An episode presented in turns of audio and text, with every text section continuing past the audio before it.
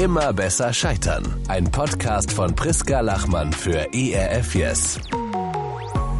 Und heute zu Gast habe ich Sarah Keshkaran. Oder ist, äh, ist es, jetzt muss ich direkt fragen, ist es Keshkaran oder Keshkaran? Keshkaran. Okay, also heute zu Gast habe ich Sarah Keshkaran. Sehr gut, das ist die Melodie von Cashewkern. Oh. Das ist ja großartig. Sarah kenne ich äh, schon seit ein paar Jahren, vor Corona auf jeden Fall, oder? Fünf, drei, vier. Wir kennen uns schon ganz lange über Instagram. Und dann haben wir uns vor ein paar Jahren in Hamburg in einem wunderschönen Hotel Stimmt, getroffen stimmt. und zusammen gebruncht. Ich hatte es schon wieder vergessen. Das war sehr, ja, das war sehr schön. Das stimmt. Ihr lieben Hörer, ihr dürft euch halt nicht wundern in dieser Folge. Äh, ich habe Corona und meine Stimme äh, klingt noch so wie Reibeisen. Aber es sollte ihm keinen Abbruch tun. Wir lassen einfach Sarah heute ein bisschen mehr erzählen, als dass ich irgendwas von mir gebe. Sarah, äh, dein Name kommt ja nicht äh, von ungefähr. Vielleicht äh, kannst du mal erzählen, äh, in welche wunderbare äh, Kultur du eingeheiratet hast. In eine iranische Familie. Also ich habe, mein Mann ist im Iran geboren. Und ähm, genau, die Familie kommt dementsprechend von da und der Name auch. Genau, und ihr habt äh, vier kleine Kinder. Mhm. Lass das nicht mein Sohn hören, dass du ihn klein genannt hast mit acht Jahren. Auf jeden Fall zackig, zackig hintereinander. Genau, und die Sarah äh, hat schon alles Mögliche, würde ich mal sagen, in ihrem Leben gemacht und äh, hat Bücher geschrieben über ihre Reise, über ihre Lebensreise und Podcast aufgenommen und hat einen ganz tollen Blog und war tatsächlich auch Missionarin und ihr Mann Pastor. Und äh, wir sprechen heute über diese Reise, als Sarah Missionarin war und jetzt nicht mehr Missionarin ist. Heute ist Sarah Naturkosmetik-Missionarin, würde ich mal sagen. oh, oh, und, und Hühnermissionarin. Es gibt viel zu influenzen noch von mir auf dieser Welt. Die Hühner sind sehr gut. Die Sarah, die hat äh, Hühner im Garten und geht jeden Tag zu den Hühnern. Das finde ich irgendwie, mich beruhigt das ja, muss ich mal sagen. Ja, mich auch. Ja, ich Total. weiß seit heute, was Brutstarre bedeutet, dank Sarah.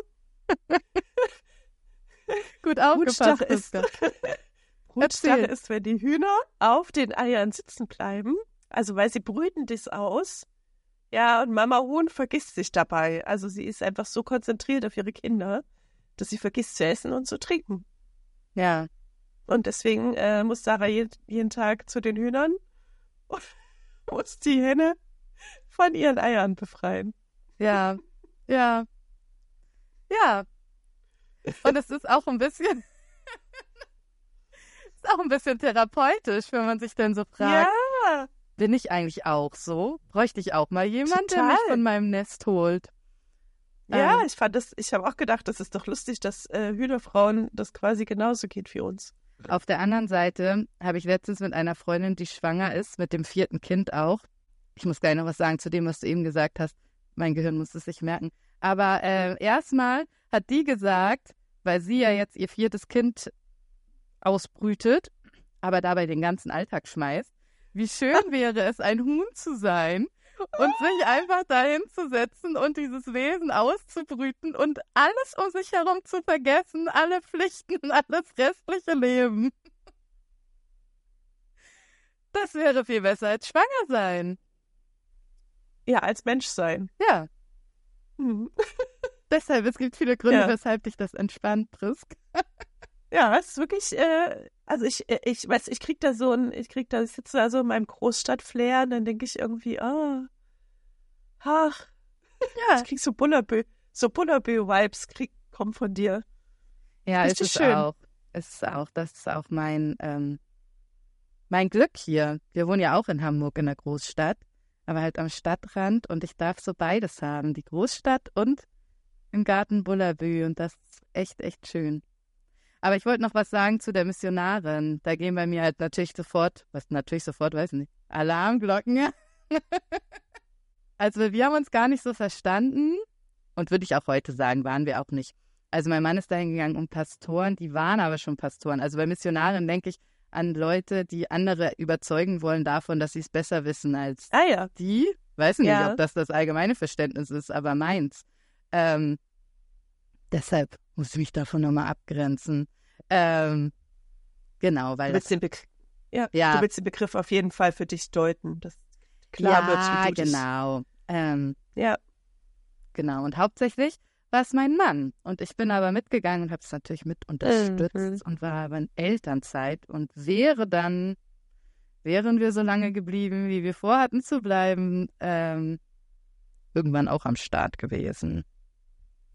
das ist interessant, ne? In der, in der äh, Landeskirche gibt's ja auch Missionsstellen, äh, Ja, wo du quasi ausgesandt werden kannst und die senden aber auch Pastoren aus oder ITler und die Pastoren gehen immer in schon bestehende Gemeinden, um die zu unterstützen. ja, genau, so war das da auch.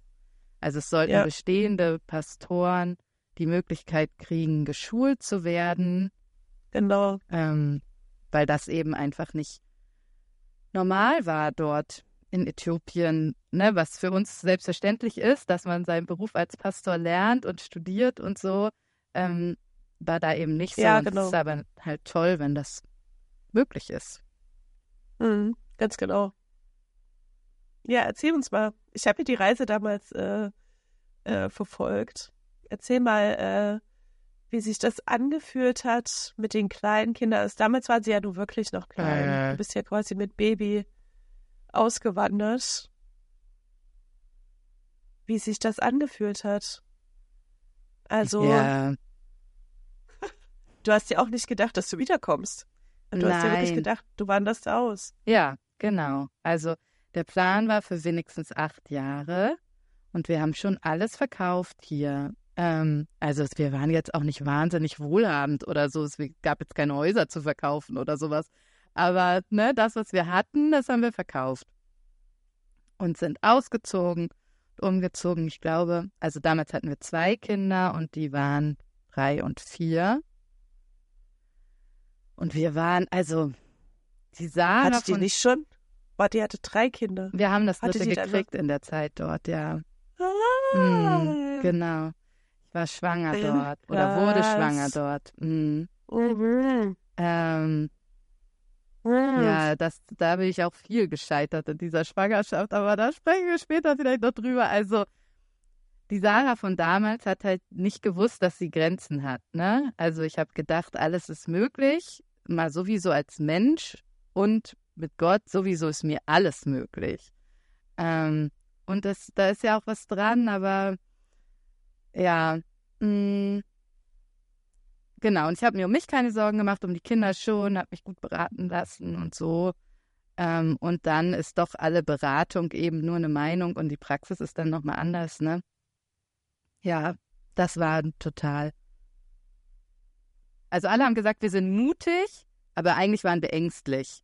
Das ist dann ja vielleicht auch der Mut, ne? Dass du es machst, auch wenn du ängstlich bist, aber das Gefühl war trotzdem Angst und nicht Mut. Mhm. Wo habt ihr gewohnt, als ihr ankamt? Ja, uns hatte eine Frau dort ein Haus gesucht. Das heißt, jemand Mhm. anders hat ein Haus für uns ausgesucht. Und ich äh, damals auch irgendwie, heute sage ich so, das, wie krass, dass du dich darauf einlassen konntest, in ein Haus zu ziehen, was du noch nie gesehen hast. Damals dachte ich, wie cool, dass jemand uns ein Haus ausgesucht hat.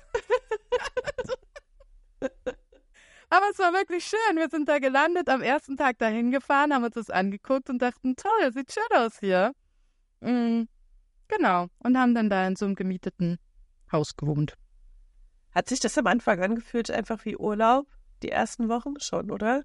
Nee, Oder nee? nee, nicht einen Moment.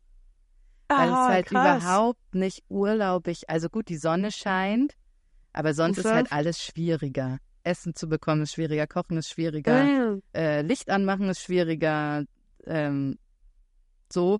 Und wir hatten halt sofort dieses Haus, was renoviert werden wollte. Ich, ich erinnere mich ganz dunkel an diese Stories von der Renovierung und immer wie du versucht hast, irgendein Essen zu kochen. oder an irgendwie Nahrungsmittel zu kommen. Ja, ja, und dann hatten wir natürlich auch uns selbst irgendwie zu sortieren. Ja, das war auf jeden Fall intensiv.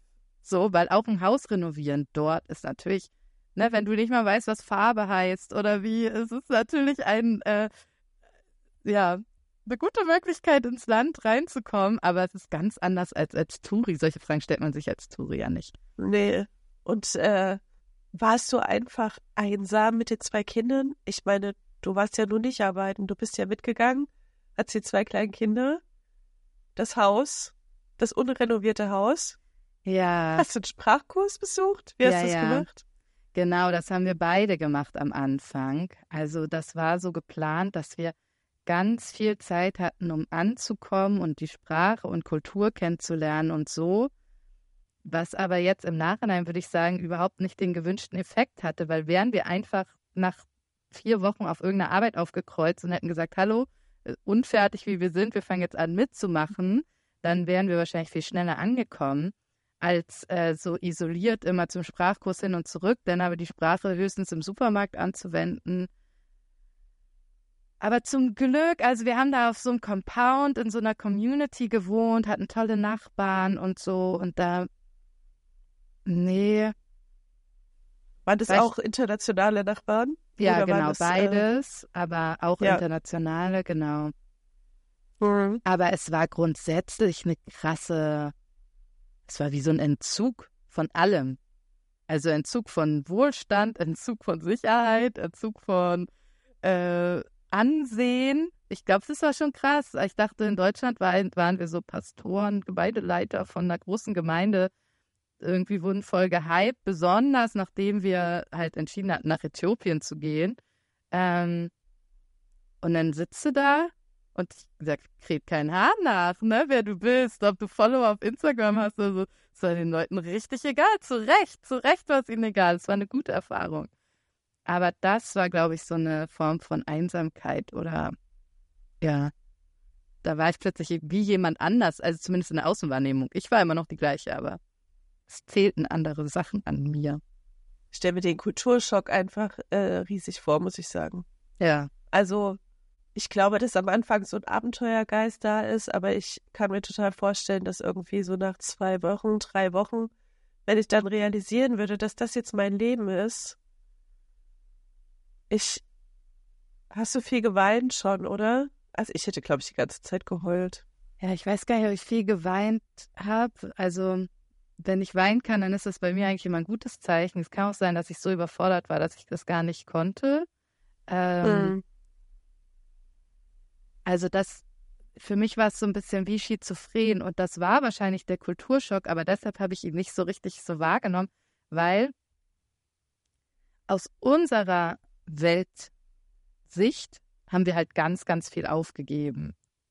Und das war so unser Spirit, mit dem wir da so hinkamen, was auch okay war. Wir hatten es ja freiwillig aufgegeben, aber wahrgenommen wurden wir mit diesem Haus, in dem wir gewohnt haben, was nicht zu vergleichen war mit deutschem Wohnen, so, ne? Wurden wir wahrgenommen, als wären wir Multimillionäre. Und in dieser Spannung, das, da habe ich mich erst hier in Deutschland sortieren können, weil ich halt ein schlechtes Gewissen hatte, meinen mangelnden Komfort zu betrauern, weil ich ja von überall gespiegelt bekommen habe, dass ich steinreich bin. Und das Ja. konnte ich nicht gut sortieren, so. Ich stelle mir auch total krass vor, äh, ich glaube, dass du das damals erzählt hast, mir, dass äh, trotzdem du ja total wenig hattest in dem Moment, also du hast ja alles aufgegeben so, ne, und bist ohne etwas angekommen, hattest du trotzdem noch so unendlich viel mehr als alle anderen, ne, Mhm. und du hast dort die Straßenstände gezeigt und die Armut und einfach auch ein bisschen ein Stück weit die Kultur, ja, die auch Mhm. eben Straßenstände mit sich bringt und was so anders ist als das, was wir kennen. Und dann zu denken, wow, ich habe, also man kann der Armut ja gar nicht begegnen. Nee. Du kannst ja nicht das ganze Land heilen. Nein. Ja. Und das war auch wieder so schwierig, denn hatte ich das ja irgendwie, ne, ich hatte ja schon Instagram-Account und so und dachte, ja, toll, das ist ja auch voll die Chance, aber diese ganzen White Saviorism, Rassismus und all diese Sachen, das ließ sich alles überhaupt nicht so vereinbaren. In Deutschland scheint das fast noch einfach für uns so, ne? Aber hätte ich da mein ganz normales Leben gezeigt, dann hätten Menschen in Deutschland vielleicht gedacht, dass ich irgendetwas darstellen will oder dass ich Menschen bloßstelle oder so. Was aber für die Menschen dort keine Bloßstellung ist, es ist einfach normal so. Aber weil die Welten so unterschiedlich waren, hatte ich das Gefühl, ich kann sie, ja, ich kann dort in der Welt leben und ich kann in Deutschland in der Welt leben. Ich kann sie aber nicht zusammenbringen. Das, äh, ja. Und da hatten wir Glück, ne, durch meinen iranischen Mann und die Kultur. Und ich habe in England studiert und war auch schon mal in Uganda gewesen, ein Jahr lang und so. Dass Kultur für uns schon, das war jetzt nicht so dramatisch irgendwie, dass die Menschen anders getickt haben. Aber ich glaube, die Armut war das Krasseste für mich. Hm, das glaube ich. War das, äh, hast du gedacht, ach, okay, ich kann die Kinder hier acht Jahre großziehen? Also auch Kindergarten, Schule und so weiter, das wäre okay gewesen? Also auch als du dann da gelebt hast, weil das ist ja auch immer so, ne? Man selbst okay, aber so komplett Teil dieser Kultur werden ist schon nochmal, und dann noch die eigenen Kinder ist schon ein, finde ich dann schon immer nochmal krass. Ja, ich war total hin und her gerissen. Also, ähm, ne, man hatte uns halt in Deutschland gesagt, so, das ist das beste Alter für die Kinder, um sowas zu machen. Die sind noch nicht in der Schule. Und das, was mir so hängen geblieben war, war, ihr seid halt deren Zuhause. Da, wo ihr als Eltern seid, da sind sie zu Hause und das ist auch erstmal hauptsächlich, was sie brauchen. Sie haben ja in dem Alter noch keine festen Freundschaften, also Verwandtschaft vielleicht, ne? Aber und das hm. stimmt. Gleichzeitig ist es überhaupt nicht so einfach gewesen. Also die haben das sehr wohl wahrgenommen, dass sie nicht mehr verstanden wurden und sich nicht verständigen können und äh, auf Geburtstagspartys nicht ne, niemand gehört hat, was sie wollen oder wer Nein sagt oder dass man überhaupt eingeladen wurde, war ja mal Weg, dass man jemanden kannte, der einen zum Geburtstag einlädt und so, ne? Ähm, also das habe ich im ersten Moment als schwieriger empfunden und im zweiten Moment ist das auch immer noch was, was ich mein ne, Third Culture Kids, ich weiß nicht, ob das ein Begriff ist, aber ne, Menschen, die zwischen zwei Kulturen aufwachsen, das sind ja meine Kinder nun mal von Natur aus, ähm, die sind eigentlich in so einer Community, also so einer internationalen Community von Weltenbürgern super gut aufgehoben. Also, ne, und da ist man denn ja normal. Also, sobald du dann da bist, bist du ja normal mit Kindern, die dort aufwachsen und siehst auch ganz, ganz viele wahnsinnig großartige Kinder, die da zur Schule gehen und Kompetenzen haben, die echt die Welt bereichern können. Deshalb, es hat einen ja. Preis, aber ich finde, der, es hat auch einen großen, großen Gewinn für Kinder. Ja, also ich, ich glaube das auch. Es hat eine ganz äh, schöne Prägung. Beides. Mhm. Ist ja bei allen, ich glaube bei allen, oder bei vielen Missionarskindern so, ne, dass diese Diskrepanz äh, Jetzt ist schon wieder das böse Wort Missionar gefallen. Vor allem. Es, hat, es ist vor allem nicht mal Missionarskinder, sondern es sind ja alle Kinder, die auch so Expat-Eltern haben oder so, ne? Die genau. die Länder wechseln. Ja. ja.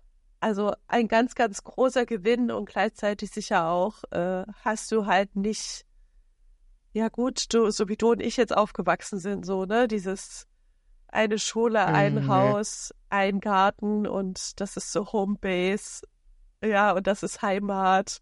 Das hast du dann vielleicht nicht, aber dafür hast du ja so viel anderes Schönes. Ja, und das haben tatsächlich ja Kinder wie meine von Natur aus weniger als jetzt Kinder, die mhm. einer Nationalität angehören. Genau. Deshalb sind es, ist es, glaube ich, auch was, was denen vielleicht auch mehr gut tut als anderen Kindern, weil sie das eh nicht so ganz jemals haben können, diese Verwurzelung in einem ja, genau.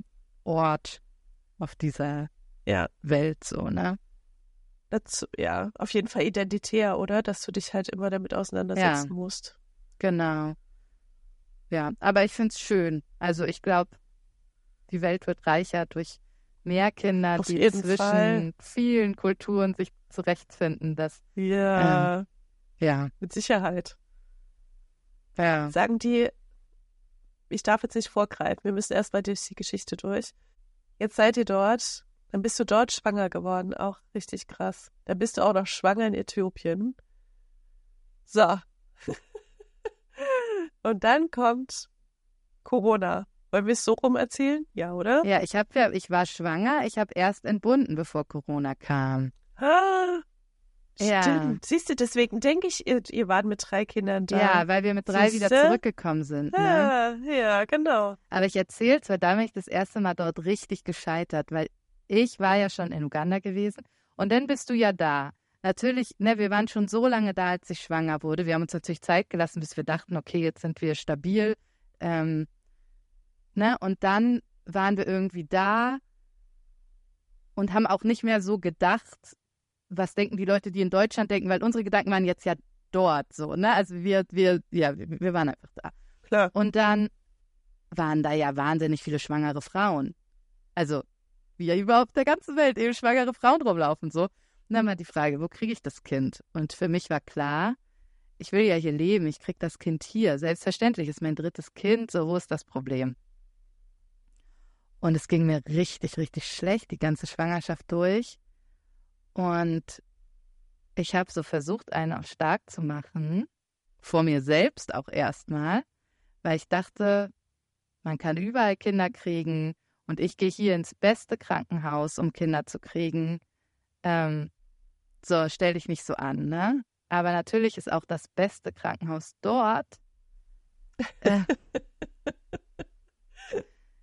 ja, nicht Ja. äh, Ja, nicht Meilen entfernt von Ja. denen. Also da standen so alte, ganz, ganz, ganz, ganz alte Sofas in den Kreissälen. Und Kreissaal, ne, der war so sechs Quadratmeter groß und hat so ein ganz kleines Fenster. Und äh, ja, es, es roch und, äh, und ich Das dachte, war halt nicht unser Standard. Nein. Und dann war es so, dass man dort halt Frühchen nicht äh, retten konnte. Äh, Oder erst ab der 28. Wo- Woche, glaube ich. Oh, ich weiß gar nicht genau, wie das ist. Oder ab der 31. und in Deutschland ab der 28. Ich weiß nicht. Auf jeden Fall war da ein Unterschied. In Deutschland konnte man schon sechs Wochen vorher sicherstellen, dass die Babys überleben. Und ich hatte die ganze Schwangerschaft durch Wehen. Es ging mir die ganze Schwangerschaft durch schlecht. Und ähm, ich habe irgendwann aufgegeben, kapituliert. Ich habe irgendwann ja, das aufgegeben, meine ganze Vorstellung, habe geheult, geheult vor meinem Mann, habe gesagt, jeden Tag denke ich, wenn dieses Kind jetzt geboren wird, ist es tot. Wenn es in Deutschland jetzt geboren wird, lebt es. Ich halte das nicht mehr aus. Und dann haben wir schnell einen Flug gebucht und ich bin mit zwei Kindern und dem dicken Bauch nach Deutschland geflogen, um mein Kind in Deutschland zu kriegen. Und das hat mich schon mal irgendwie auseinandergenommen. Im Nachhinein denke ich, Sarah, warum warst du bloß so hart zu dir? Aber ja, naja, aber das ist ja die Diskrepanz, denn man will ja auch in dem Land sein und dann willst du es auch richtig machen. Dann denkt man, ach, wenn, wenn die anderen das hier schaffen, Ja, dann schaffe ja. ich das auch. Habt ihr nicht so. ganz genau. Das verstehe ich schon sehr, sehr gut. Ja, genau. Und dann Deutschland, Geburt, tralala, wieder zurück. Und als sie zurück waren, kam Corona. Ja, genau. Und deshalb war es für mich noch mehr so, okay, die da in Deutschland machen irgendeinen Zirkus um irgendein Virus. Mit uns kann das hier nichts zu tun haben. Es war halt gar nicht angekommen. Überhaupt nicht. Und dann war irgendwie so krass, zack, zack, ja. gingen die Grenzen zu und dann E-Mails von du kriegst eine E-Mail, du auch, du auch. So, äh, ja, bitte alle ausreisen. Alle, die können, ausreisen. Und ich dachte, die spinnen, die spinnen doch. Ähm, und mein Mann wollte auch ausreisen. Ich wollte nicht. Wir müssen mal ganz kurz sagen, es ist der erste Ja. Lockdown. Wir erinnern uns alle ganz kurz an diesen ersten Lockdown, wo wir alle dachten, äh, äh, wisst ihr noch, also in Italien, ja, da stand die Armee und plötzlich waren wir eingeschlossen und niemand durfte mehr raus und die Grenzen waren zu. Ich weiß nicht, ob sich alle daran erinnern können, alle Hörer, dass die deutsche Bundesregierung alle, alle äh, quasi alle Deutschen aus allen Ländern abgeholt Mhm. hat, um sie nach Hause zu bringen mit eigenen Rettungsfliegern.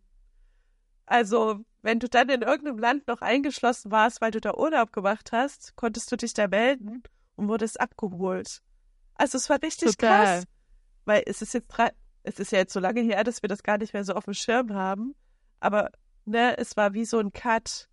Es war wie Panik und die Welt geht unter und wir könnten alle sterben und in dieser Situation bist du mit dem Baby und den zwei Kindern in Äthiopien. Ja. Und ihr dachtet, hä?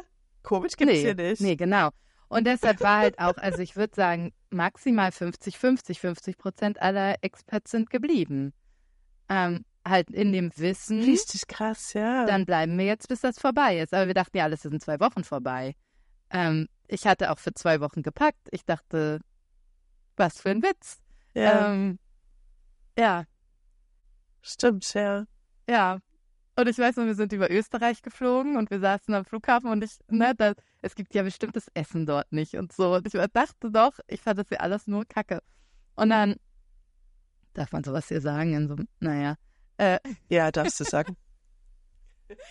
Und dann weiß ich noch, dass ich zu meinem Mann und den Kindern meinte, naja, aber dann wenigstens, wir haben vier Stunden Aufenthalt in Österreich, dann essen wir was richtig Leckeres am Flughafen. Und dann kamen wir da an, Apokalypse.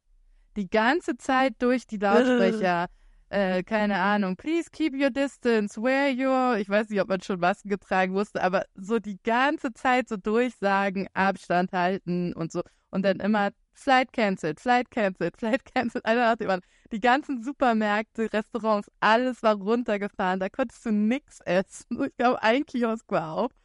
Ach, Wir saßen da stundenlang. Und dann irgendwann wurden wir mitten in der Nacht da so ausgeflogen. Alle Gates leer. Dunkel, nix.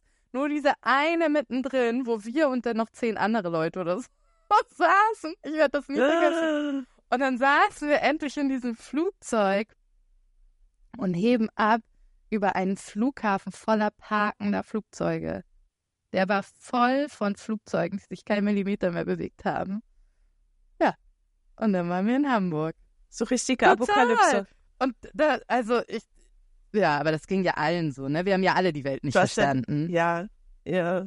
Aber du hast aus, ihr kamt aus Äthiopien und du hast erst mal gedacht, Hilfe, was ist hier los? Warte ganz kurz. Ja, total, total.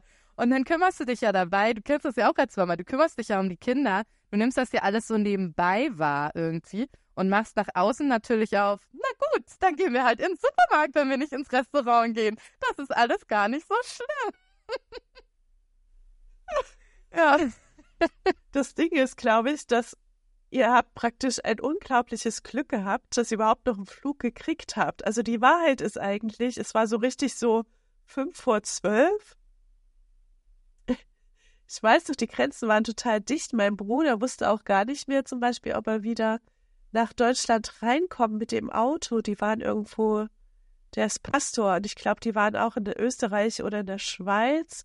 Und er hat dann gerade noch so, ist er noch so durchgekommen, dass er überhaupt wieder nach Deutschland kam, weil sonst hätte er auch die ganze Zeit äh, im anderen Land verbringen müssen, also in Österreich quasi. Richtig krass. Die haben wirklich die Grenzen zugemacht, das stimmt. Ihr habt richtig Glück, dass das hört sich jetzt schon Das hört wieder sich alles total so verrückt an. verrückt an. Genau deswegen müssen wir das äh, mal rekapitulieren, wie krass es eigentlich ist. Und ich weiß auch, dass du erzählt hast, dass ihr nur in den Flieger überhaupt gestiegen seid, weil dein Mann gesagt hat, äh, ich weiß, wir müssen fliegen. Ja, genau, der hatte das so wahrgenommen. Ja. Also, du bist ganz treu eben äh, gefolgt und hast gesagt, okay, na gut, dann fliegen wir wieder nach Hause. Wenn du das sagst, Schatz. Ja, es war ja so eine 50-50, ne? Ja. Er war überzeugt und ich wusste, meine Überzeugungen waren ja hauptsächlich irgendwie, was denken die Leute, Bequemlichkeit, ich habe keine Lust, so hatte ich mir das nicht vorgestellt. Ja. Ähm, ja. Obwohl ich sagen muss, nach wie vor, also ich habe das gerade erst letztens wieder zu einem gesagt, ich weiß nach wie vor nicht, ob das richtig war. Also ich kann jetzt nicht, ne, manche sagen dann ja im Rückblick weiß ich, das war alles richtig. Gut. Ja. Also unser Haus wurde überschwemmt noch ein Jahr später, das, in dem wir gewohnt haben. Ähm, da habe ich dann schon gedacht, okay, Gott sei Dank waren wir nicht drin, weil wir hätten es vermutlich nicht überlebt. Aber ähm, das sind ja alles so hypothetische Fragen, ne? Hätte, hätte, hätte Fahrradkette. Ich weiß nicht, ob es richtig war. Aber wir mussten entscheiden, wir haben entschieden. Okay. Und ihr seid ja nicht wieder zurück. Ihr habt die Mhm. Pandemie hier ausgesessen und ihr seid nicht wieder zurückgegangen. Mhm. Kannst du dazu was äh, sagen, warum? Oder wie die Entscheidung kam, es tatsächlich dann äh, doch wirklich gar nicht mehr zu gehen? Boah, ich weiß gar nicht, ob ich es selber richtig noch zusammenkriege. Ich, es war super komplex. Es waren tausend Gespräche, mh, Gemeinden, die uns finanziert haben, die abgesprungen sind und gleichzeitig irgendwie auch ja undurchsichtige Situation in was jetzt wirklich die Wirksamkeit unserer Arbeit dort vor Ort anging. Und dann wussten wir, mein Sohn kommt in die Vorschule. Dort auf der internationalen Schule wäre das mhm. halt die erste Klasse gewesen. Und wir haben gesagt, wir wollen entscheiden, ob wir gehen oder bleiben zu dieser Einschulung. Also er soll jetzt nicht halbes Jahr hier und dann andersrum oder ne, er soll jetzt eingeschult werden und dann dort zur Schule gehen. Und wir haben noch Tests und sowas gemacht. Da musst du dann so Eignungstests für diese internationale Schule aufnehmen, per Video dahin schicken und so. Ähm, und es war, es war einfach keine klare Entscheidung. Also es war halt einfach nur eine Entscheidung, weil wir gesagt hatten, zu dieser Deadline entscheiden wir. Ähm, ja, und die hatte viele Aspekte, die Entscheidung, aber es, äh, ja, es war dann irgendwie, weiß nicht, 60, 40 oder so. Ja, und dann sind wir geblieben. Wie hat sich das angefühlt? Du hast, äh, ihr habt eure ganze, die ganzen Gemeinden, die Community online und so weiter, alle haben eure Reise verfolgt, ähm, mitbekommen, was ihr da macht, haben es unterstützt, gebetet, ich weiß auch nicht, mitgefiebert. Und die Corona-Sache ist ja das eine, ne? Als es eine Familie entscheidet, wiederzukommen in der Zeit. Ich glaube nicht, dass da irgendjemand groß ist. Da hatten alle eigene Probleme. Aber dann mhm. quasi zu sagen, ja, ich ja. gehe wirklich nicht wieder zurück. Wie hat sich das angefühlt, in, also in dieser Vorstellung, was alle anderen, wie alle anderen das beobachten und weißt du darüber denken? Ja, furchtbar. Das war einfach grausam. Das war Scheitern. Und wir hatten ja selber auch mit uns zu tun. Also wir hatten ja auch mit uns zu tun, ne, mit dieser kleinen Familie, einem Umzug, ähm, einer Arbeitslosigkeit, die sich dann daran anschloss und so. Äh, es war Scheitern mit sehr, sehr vielen Zuschauern. Und das, also nicht eine Person, oder ich habe es ausgeblendet, aber ich kann mich nicht erinnern, dass irgendjemand uns einen Vorwurf gemacht hat. Aber ich habe sie trotzdem alle gehört. Die unausgesprochenen Vorwürfe quasi. Ja, ja, ja. In meinem Kopf waren sie richtig laut. Das sind eigentlich die Stimmen, äh, das ist die Vorstellung dessen, was die Menschen von sich geben, oder? Oder glaubst du, dass es tatsächlich so war? Ja, ja. oder was sie Aber denken. Aber glaubst du, sie haben es wirklich gedacht und du nicht gesagt? Ich weiß es nicht. Ich würde das nicht ja. aus meiner heutigen, wieder in Deutschland angekommenen Sicht würde ich das niemals ja. über jemanden denken, was ich gedacht habe, ja. dass Menschen das über mich denken würden. Ähm, aber ich glaube, vor diesem, also ich durfte mit diesem Scheitern, ich nenne es jetzt einfach mal so, ähm, auch ganz viel Härte mir selbst gegenüber ablegen, weil sie überhaupt erstmal deutlich wurde. So. Das ist ja bestimmt eine Scham vor allem gewesen, oder? Das Gefühl von Scham, was sich breit gemacht hat. Ja, total. Total. Wir haben das ja auch beworben, ne? Wir haben ja gesagt, was wir vorhaben. Es war ja klar, was das Ziel war. Und deshalb, ne, also ich habe jetzt eben Scheitern so ein bisschen in Frage gestellt, weil ich sagen würde, wir als Person oder so, ne, sind daran eigentlich mm. gewachsen und wir haben die besten Entscheidungen getroffen, die uns zu dem Zeitpunkt möglich waren. Aber das Projekt und das, was wir vorhatten, was wir gesagt haben, was passieren würde, das ist halt nicht passiert. Also das ist, äh, das brauchen wir auch nicht schön zu reden, das ist halt gescheitert. Ich war, ich, ich glaube, das Interessante im Leben ist ja, dass wir oft denken, es gibt so diesen einen Weg und er muss irgendwie gerade laufen. Und es gibt aber halt nicht diesen einen Weg, sondern wir treffen irgendwie Entscheidungen oder Entscheidungen wie zum Beispiel Covid-Grenzschließungen werden für uns getroffen. Und dann gehen wir irgendwie so krummen also ein Weg mit allen möglichen Abzweigungen und dann denkt, fühlt sich das zwischendurch äh. so an, oh, warte kurz, jetzt bin ich hier äh, auf der Landstraße XY und vorhin war ich noch auf der äh, B2 Und ich weiß jetzt auch nicht so richtig, ob äh, der Weg jetzt besser ist als die B2. Auf jeden Fall bin ich hier viel langsamer als da drüben. Aber es ist ja kein schlechterer Weg. Weißt du, was ich meine? Ja, total. Es gibt doch keine Beurteilung des Weges von irgendjemandem. Ja. Ja, keine Ahnung. Darüber habe ich mir noch nicht so richtig Gedanken gemacht, aber auf jeden Fall finde ich Menschen, die nicht ganz gerade Wege gehen, häufig viel sympathischer, viel wärmer, viel demütiger. Ähm, das macht einfach das Abbiegen mit einem irgendwie. Und die, die immer genau wissen, wo der Weg hingeht, und dann nehme ich mal jetzt die äh, Sarah vorm Scheitern mal einfach mit rein, die, äh, ja, die haben oft so eine Verbissenheit oder auch Selbstgerechtigkeit vielleicht. Ja, man weiß halt dann, wie es geht. Ich weiß, was du meinst. Man hat Ja. auch immer den besten Ratschlag und weiß auch immer, was man tun muss. Ja, das Ja, ist ja. Äh, die Priska vorm Scheitern war auch so, ja. Das macht einen auf jeden Fall, das macht einen auf Ja, echt. jeden Fall sehr demütig. Ja, total, total.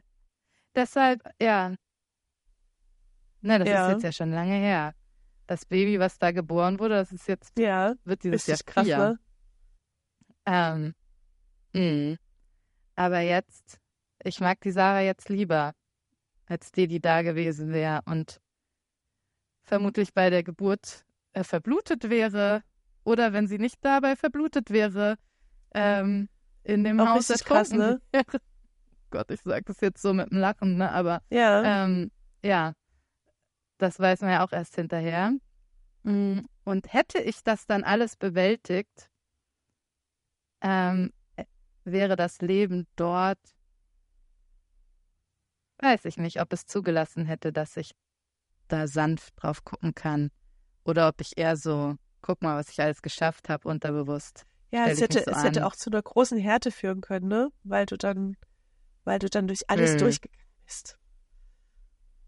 Ja, Ja, absolut. ja. Also ich muss dir sagen, die Geschichte, äh, das haben wir ja nur so angerissen, aber dass praktisch ein Jahr später das Haus, in dem ihr gewohnt habt, äh, den Fluten zum Opfer gefallen ist, äh, ist sehr bewegend. Ihr werdet mit den kleinen Kindern ja nie aus dem Haus rausgekommen rechtzeitig, so wie die Geschichte äh, gelaufen ist. Und so sind, glaube ich, viele der Wege, ne, wo wir denken, oha, ich bin gescheitert und das lief nicht gerade am Ende, wenn wir dann später drauf gucken. Und vielleicht ist das auch eine Form der Gnade, dass dieser Plan B, weißt du, dieser Mhm. Weg, den wir gar nicht vorher gewählt haben, sich am Ende als etwas entpuppt, was total gut war. Da liegt, liegt Ja. irgend so ein Gnadengeheimnis da auch drin. Ja, total. Ja. Ja, und dass er, also, ich glaube, für mich liegt der besondere Schatz auch darin, also auf der einen Seite, ne, als ich das gehört habe von diesem Haus und so, habe ich natürlich, ne, das war schon krass. Also, weil dort sind die Häuser ja so, haben ja so Gitter vor den Fenstern, damit niemand einbrechen kann. Das heißt aber auch, wenn halt Wasser hochsteigt im Raum, kannst du halt auch nicht durchs Fenster raus, so, ne? Gleichzeitig, und das sind einfach Fragen, die, keine Ahnung, die trage ich vielleicht durchs Leben, ne? In unserem Haus ist jetzt niemand gestorben, weil das waren Teenager, die da gewohnt haben, dann mit ihren Eltern und die konnten sich da rausretten, traumatisiert sicher, aber trotzdem. Und da sind in der Nachbarschaft Menschen gestorben, so, ne? Und mich jetzt darüber zu freuen, dass ja. ich da nicht gestorben bin. Das fühlt sich ist auch nicht gut an, das verstehe ich. Ich, ja, Ja, ich bring's nicht Das fertig. verstehe ich gut. Und das ist, äh, ja, das ist furchtbar. Ja, Vielleicht ist es, das sind sicherlich die offenen Fragen, die wir durchs Leben tragen. ja. Also, ne, ich muss jetzt auch nicht daran zerbrechen oder so, aber es ist trotzdem so eine, äh, ja, es ist vieles so aufgeweicht mit dieser ganzen Geschichte. Ähm, weil vielleicht wäre es auch gut gewesen, wären wir da geblieben. Vielleicht wären wir umgezogen. Vielleicht wären wir glücklich geworden. Ja. Vielleicht, äh, keine Ahnung. Ähm, war es genau die Überversorgung in dem deutschen Krankenhaus, die mir Nachblutung gemacht hat, äh, die ich, ne, vielleicht, vielleicht hätte, hätte, Ja. ich weiß es nicht. Ähm, aber es ist, ich kann jetzt akzeptieren, dass es so ist, wie es ist. Und ich weiß, dass ich ganz, ganz viel dabei gelernt Vielleicht äh, liegt das. Geheimnis auch darin, dass man so Frieden findet, weißt du, für seine Lebensentscheidungen. Ja. egal wie sie gelaufen sind, dass man da so, in so einen Frieden kommt, weil man kann es eh nicht mehr ändern. Radikale Akzeptanz, hat eine Therapeutin zu mir gesagt. Auch gut. Weil hilft ja nichts. Zurückdrehen können wir das jetzt eh nicht. Und ich kann aber dankbar all die Schätze, die ich auf dem Weg mitnehmen durfte, in mein Leben einladen. Das sind ja auch kleine, keine kleinen Sachen, die dann passiert sind, weißt du, sondern riesengroße, eventuell lebensverändernde oder beendende Dinge, die ja, die ja hätten alle sein können. Das ist ja viel zu groß, um das als Mensch greifen zu können. So, ne? Du kannst ja bloß in deinem Heute sein und sagen, okay, hier und jetzt sitze ich hier und es geht mir gut und ich bin dankbar dafür. Und bete, ne, und bete für alle anderen, Ja, total. denen es sich so gut geht. Was anderes ist gar nicht möglich.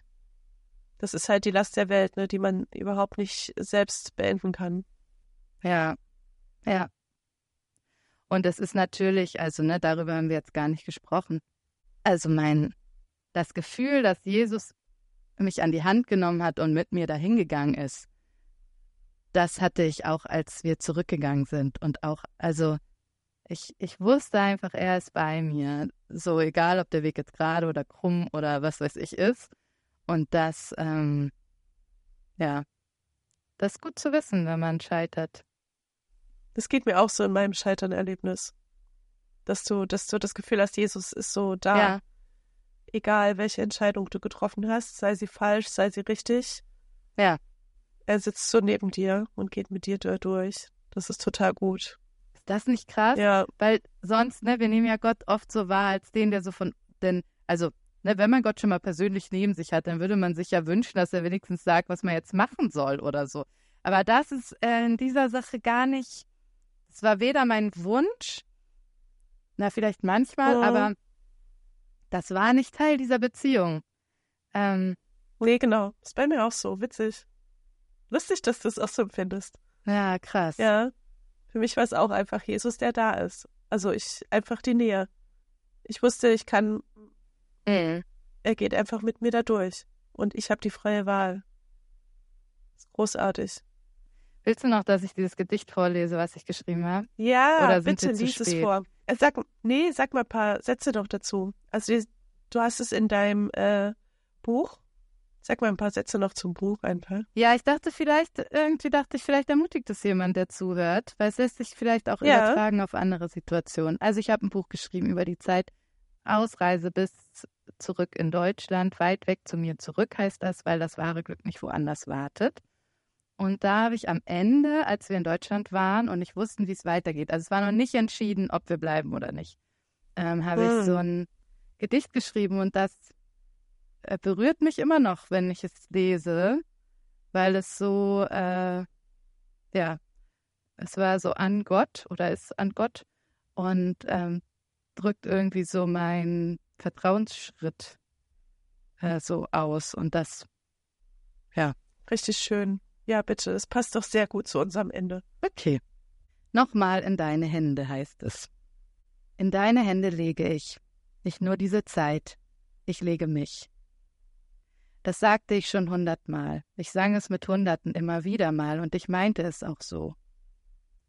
Doch jetzt sitze ich hier wie Abraham, soll opfern, was ich mir gar nicht nahm. Erst sendest du mich, dann lässt du mich sitzen. Hab alles gegeben, hab alles gelassen und jetzt wurde ich sitzen gelassen. Ich kann es nicht fassen, kann es nicht glauben und mit meinem Glauben nicht erklären. Was willst du uns lehren?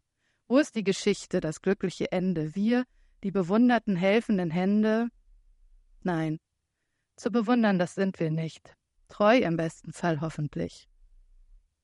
Wir sind nicht die, die gehen und Erfolge erzielen, sind nicht die Helden mit Strategien und Zielen. Der uns sendet, der kennt den Erfolg, und der Erfolg liegt im Folgen. Nur das will er doch.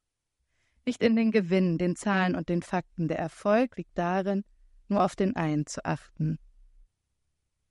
Da toben die Wellen, die Angst macht sich breit. Was denken die Leute, möchte ich innerlich schreien. Da sieht er mich an, mitten auf dem Wasser. Sieht mir in die Augen und sagt gelassen, sieh nur auf mich. Die Welt kannst du lassen. Ich hab dich erwählt, wollten alle dich hassen. Du kannst es dir nicht leisten, auf die anderen zu hören. Sieh nur mir in die Augen und lass niemand uns stören. Zögere, steh auf und geh Kaffee trinken. Kann ich ihm vertrauen oder werde ich sinken? Ich treibe dahin, treibe durch diese Tage, sehn mich nach Sicherheit, hab tausende Fragen. Ich weiß, er wartet dort noch auf mich. Weiß, seine Hand zeigt direkt auf mich. Ich weiß, er hält sie mir hin für so lang, wie ich brauche. Weiß, er gibt mich nicht auf, wohin ich auch laufe. Und ich laufe weg, lauf innerlich in alle Richtungen, laufe weit, weiter weg, ich will das nicht. Doch flieh ich vor ihm, so flieh ich vor mir, weit weg, doch ich muss doch zurück zu dir, muss da, wo ich alles verliere, dich finden darf da, wo du bist, auch mich selbst neu ergründen. Ich komme zurück, will nicht weiter weg, stell mich wieder ins Boot, ganz oben an Deck. Ich greife die Hand, die dort auf mich wartet. Deine Hand greife ich, greif nicht nur nach Halt, ich greife dich. Das wollte ich schon hundertmal. Ich meinte, ich tat es immer wieder mal, und ich werde es auch wieder tun, werde dich nicht verlieren, nicht für Reichtum und Ruhm. Ich werde mich in deine Hände legen, in deine Hände lege ich nicht nur meine Zukunft, ich lege mich. Richtig schön. Ich finde, das waren äh, großartige Abschlussworte, Sarah. Dann verabschiede ich mich von dir. Ich danke dir, dass du das äh, mit uns geteilt hast. Mit mir und allen anderen, die das hier hören. Danke, Priska, für deine Fragen und die Einladung. Sehr gerne dir, Sarah. Es war wieder mal schön mit dir. Immer besser scheitern war das. Und äh, ich freue mich auf alle und die nächste Folge. Macht's gut. Tschüss. Immer besser scheitern. Ein Podcast von Priska Lachmann für ERF Yes. Mehr Infos und Podcasts gibt's auf www.erfyes.de.